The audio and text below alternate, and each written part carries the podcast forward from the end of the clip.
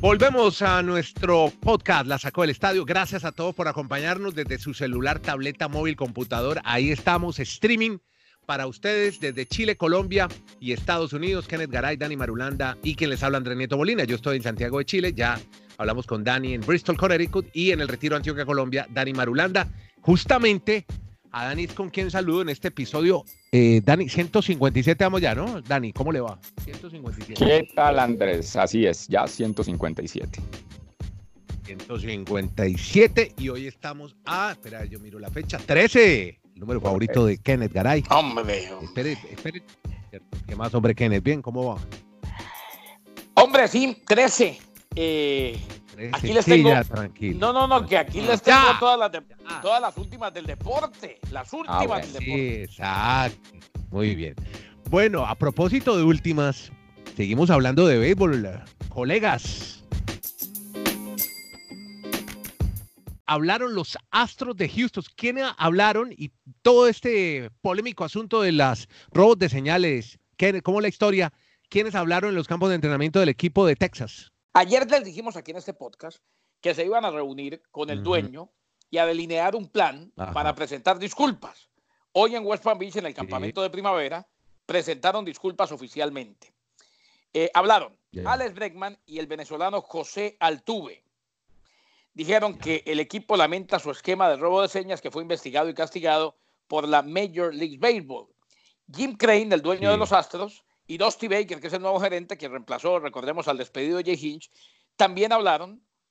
Eh, no podemos deshacer lo que sucedió, dijo Crane, el dueño del equipo.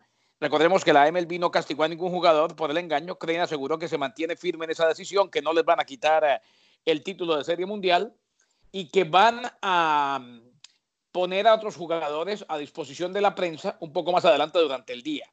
O sea, querían salir de esto y lo hicieron.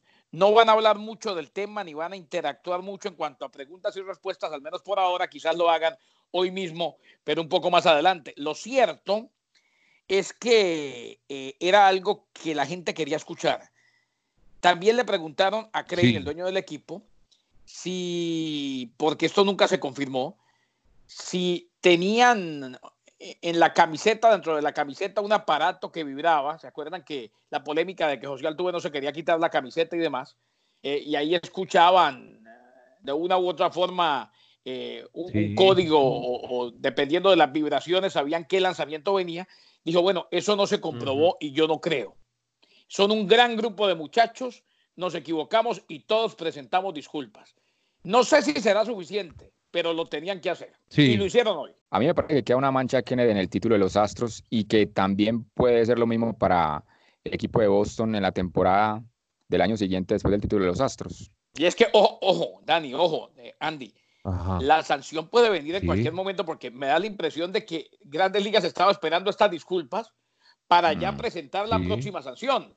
O sea, lo peor que se puede hacer Grandes Ligas a sí mismo es que no se hayan disculpado los otros implicados los Medias Rojas de Boston antes de que se inicie la temporada regular. No porque no se vaya a hablar del tema, sino porque hay que tratar de pasar esa página. Después, durante el año, vamos a ver la manera como estos dos equipos van a estar en la picota pública y cada vez que vayan a diferentes parques les van a gritar cheaters, cheaters, cheaters. Porque lamentable, lamentablemente es así. Como dice Dani, la mancha quedará de por vida. Puede, puede que se vaya bajando la intensidad del escarnio, pero la mancha siempre va a quedar como dos equipos tramposos, los Astros de Houston y los Medias Rojas de Boston. Pero Grande Liga debe haber sentido mejor sentado un precedente de otorgarle o no quitarle más bien los títulos a esas dos organizaciones. si también, si también Boston, si también Boston llega a pedir las disculpas y a reconocer que realmente fue todo un engaño a través de esas señas, de ese robo es que, es que hay, un problema, Andrés. Hay un, hay un problema y no nos cansamos de decirlo los títulos no los van a quitar en ninguna liga. Puede que pase mm. en algún momento y se, y se puede sentar un precedente, como dice Dani. No se van a quitar los, No los van a quitar porque los comisionados de las ligas trabajan para los dueños de los equipos. es muy difícil que, si usted, me, que si usted me paga el sueldo, yo vaya y lo, y lo saque. Claro, claro. No, no puede ser. No, le es inaudito.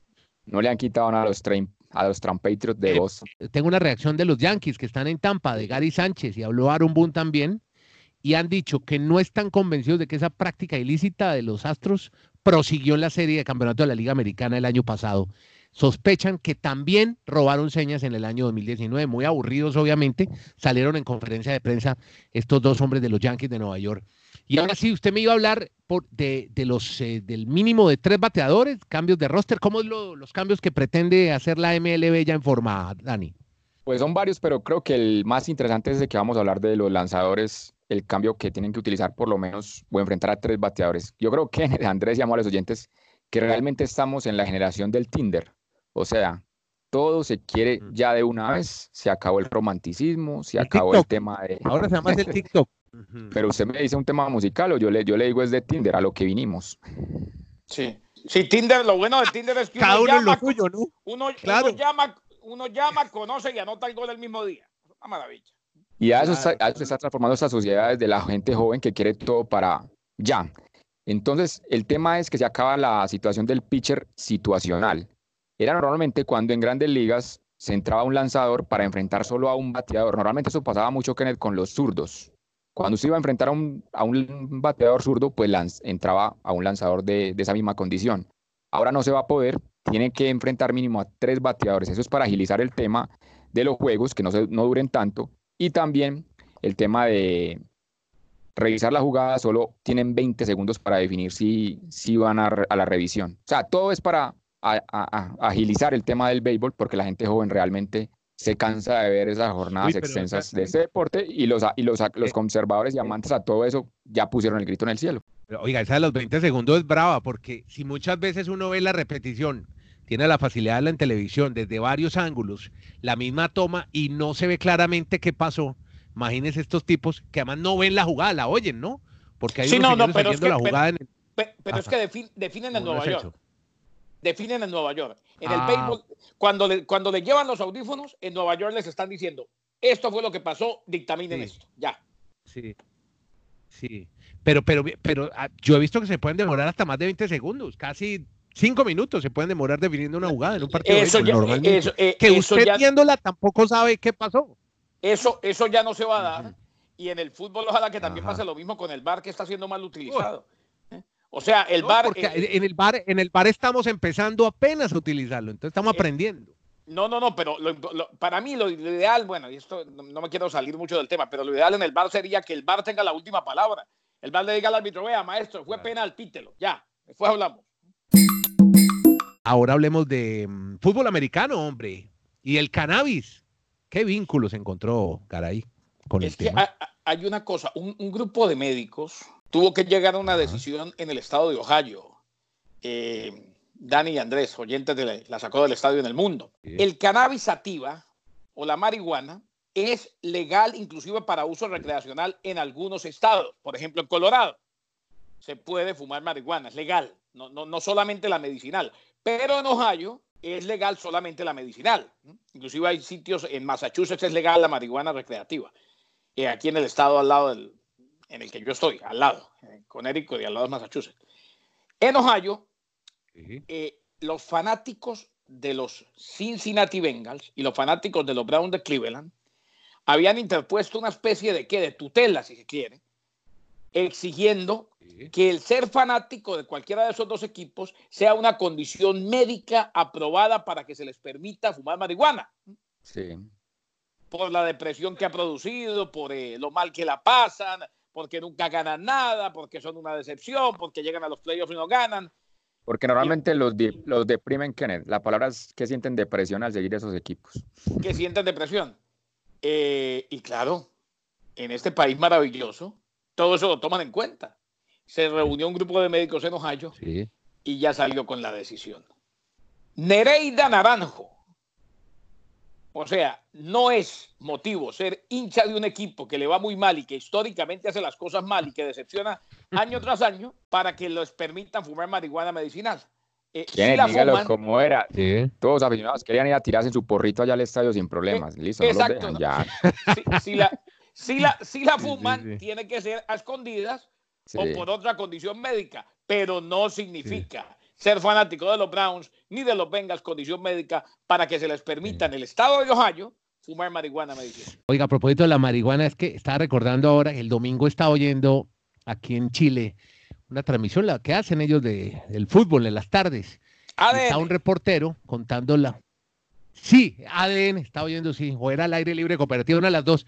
Y el reportero en el, y me llamó mucho la atención, el Estadio Nacional, les decía, bueno, le preguntan, ¿y cómo están las cosas en las afueras del estadio? No, aquí están llegando los hinchas del Colo Colo, de la Garra Blanca.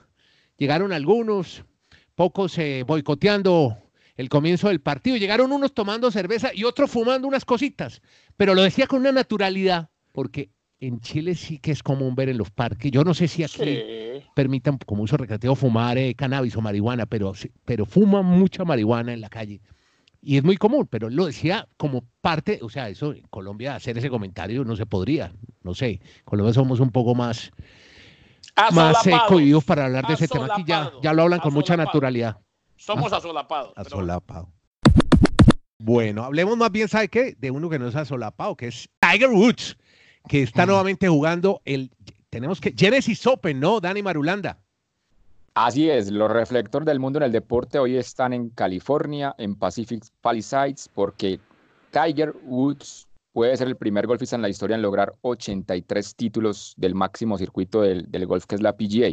Está igualado con los 82 de Sam Smith, pero Tiger tiene este fin de semana esa opción y además que se convierte en el tercer golfista en la historia en tener un torneo para él. O sea, el torneo se llama Genesis Open Tiger Woods o Invitational Tiger Woods, como lo tiene Arnold Palmer y como lo tuvo Jack Nicklaus. O sea, como para darle la magnitud a Andrés, Kenneth y todos nuestros auditores en el planeta de lo que significa Tiger Woods en el, en el mundo, no solo del golf, sino del deporte y está muy preocupado. Resulta que está invitado a jugar una de las series del World Golf Championship en México y la locura es tener a Tiger. El año pasado fue el, el, acontecimiento más grande que tuvo tal vez el deporte en México, pero no lo ha confirmado todavía. Se espera que mañana, en rueda de prensa, después de terminar la segunda ronda de su torneo en California, por favor, dicen los mexicanos que sí, asegure su, su estadía allí en el torneo de México. Efecto, indica que estamos, vamos a hablar de fútbol porque hay muchas cosas de fútbol para comentar hoy. Así que arranque usted, Garay, y ahora, nos vamos. No me, no, me, cuenta cómo que el guachipato que lo tengo ahí grabado, por favor. ¿eh? ¿El guachipato o el guachipato? Bueno, a ver, cuente, ¿qué tiene usted, Garay, de fútbol? A ver, hoy, hoy llegó Rodolfo Pizarro a la ciudad de Miami. Eh, Rodolfo Pizarro. Pizarro es un jugador que está en México, ¿verdad? estaba, es un mexicano, sí. Eh, la gran adquisición, una de las grandes adquisiciones del Inter de Miami, que a propósito está en un lío legal, le va a tocar cambiar el nombre a dos semanas de que comience el campeonato, ah. porque el Inter de Milán puso demanda. ¿Qué va a hacer Beckham? No, alguna cosa se inventa. ¿eh? En vez de Inter, Eso, eso, es muy, eso es muy fácil de cambiar. ¿eh? Se cambian dos cositas y ya no es el mismo. Lo que pasa es que hizo ruido el Inter de, nombre, marca. Claro, eso es como, mm. como un, día, un, día que yo le pregunté a un chef, le dije, ¿a usted le pueden copiar las recetas? Dijo, lo que pasa es que las recetas no se pueden proteger porque si usted sirve el mismo plato, pero con una hojita de laurel ya es otro plato. Esto es muy complicado. Pero, simplemente fue una cuestión. Claro. Pero el nombre oficial es Internacional Fútbol Club de Miami, ¿correcto? El de Italia es lo mismo, Internacional de Milán. Se llama Internacional de Milán, exacto. Pero, también tenemos al Internacional de Porto Alegre, entonces allí sí no hubo problema, porque ese equipo brasileño lo tenemos la próxima semana acá en Colombia jugando frente al Tolima. Yo, creo que algún mm. acuerdo llegan con Beckham. O sea, cuando tienen a Beckham ahí algo pueden ser. es por plata. ¿Usted imagina los abogados que puede tener Beckham? ¿Se imagina los el bufete de abogados para él? Y, los y, los del Inter. Y los del Inter. Yo creo que se llegan a un feliz acuerdo. Se arregla con Eso se arregla, ¿sabe con qué? Con, un amistoso en Miami y otro en Italia. Y juegan el Inter contra el Inter y Beckham va y hace el saque de honor y se toman fotos con Beckham y bueno, hasta luego. Y eh, un cóctel ahí en el mandarín, ahí viendo la bahía de Miami, ahí tranquilitos. Yo, ay, sabe que al mandarín le va a mandar una propuesta a ver si nos patrocina. Este podcast es presentado por el mandarín. Eh, no, para que llegue Nieto. Entonces, a ver, lo de Pizarro. ¿No, ¿Pizarro llega o no llega al Inter? No, no, no, ya llegó, ya llegó, ya llegó. Lo del Inter, eso simplemente lo dice como ah. añadido para, para que sepan que esas historias le encantan a ustedes. Eh, a ver qué pasa en los próximos días con el nombre. Hoy lo estaba esperando. Mm. David Beckham estuvo marcándole por videochat y el dueño del equipo, Jorge Más, lo recibió personalmente en el aeropuerto. Este Jorge Más es, y yo creo que Andrés lo recuerda y Dani también, por mucho tiempo ya falleció. el presidente cubano en el exilio era Jorge Mascanosa. Canosa, eh, claro. Eh, eh, este es el hijo, este es el hijo, inversionista junto a Beckham. Así pues que está listo Rolando Pizarro, pagaron una cláusula de rescisión, por él pagaron 12 millones de dólares y lo dejo con un tuit que puso mi compañero de ESPN, Hércules Gómez. Ustedes se acuerdan de Hércules que jugó en la selección de Estados Unidos, fue mundialista en Sudáfrica. Pachuca. y, jugó en Pachuca y jugó en el, en el Puebla. Y puso lo siguiente, porque es que en México se armó una que no, que los buenos jugadores de México están decidiéndose ir a la MLS, qué mediocridad. Entonces puso Hércules, te haces millonario. David Beckham te marca por videochat y promete ayudarte a conseguir tu sueño europeo. El dueño del equipo, Jorge Más, te recibe personalmente en el aeropuerto. Que así decidió mal, como burlándose, como, como, eh, como mandándole un sarcasmo a aquellos que siguen diciendo semejante bobada.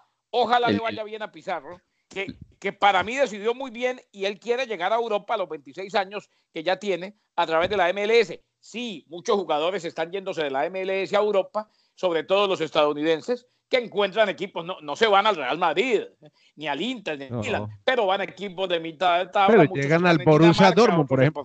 Uno con 300 mil dólares mensuales libres y viviendo en Miami no es lo mismo que estar en el periférico de Ciudad de México. Ah, no, no, no, no, no, no. Eso, eso está claro, ¿no? Y, y mi compañero Feber dijo otro, y perdóneme que cite tanto a compañeros, pero es que esto, este ha sido un tema que, que toda la semana ha dado de qué hablar aquí.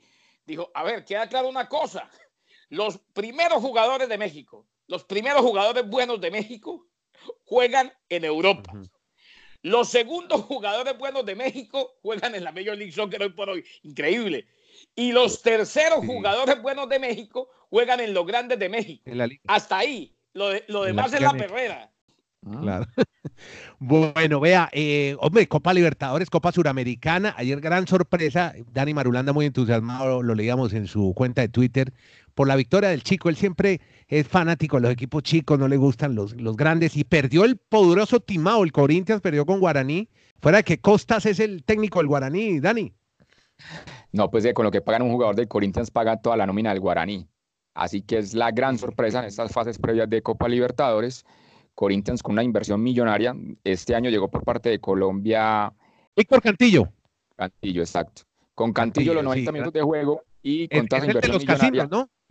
Sí. Sí, eso dicen.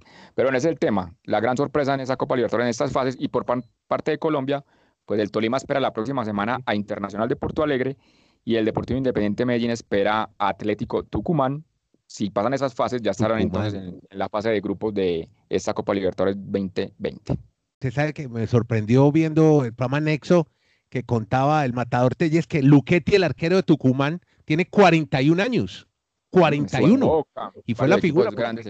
Increíble, o sea, lo que hace ser un gran profesional, ¿no? Llegar a esa edad y tapar a gran nivel y fue el que fue la figura ayer, porque el partido llegó a definición por tiros desde el punto penal y Luquetti fue la, la gran figura. Y hay 20 segundos para el Búcara, como siempre. La concesión para el amigo Garay, que está en el podcast porque puede hablar de su Bucaramanga 20 segundos. Señor Oscar Álvarez, vende al equipo. ¿Sabe que le pusieron? ayer se filtró. Ayer se filtró eh, lo que pide Oscar Álvarez por el Bucaramanga. Yo sí quiero que lo venda. Pide 30 mil millones de pesos.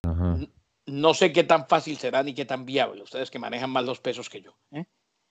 30 ¿eh? mil millones de pesos por el Bucaramanga. A ver qué pasa. Mientras tanto, seguimos esperando y esperando que el equipo levante contra Envigado. En Boyacá se está disputando el Tour Colombia 2.1. Realmente los paisajes son hermosísimos en esta región de Colombia, más que... Pero no es carrera World Tour. No es una carrera World Tour, pero hay invitados, equipos World Tour y ciclistas de mucho renombre.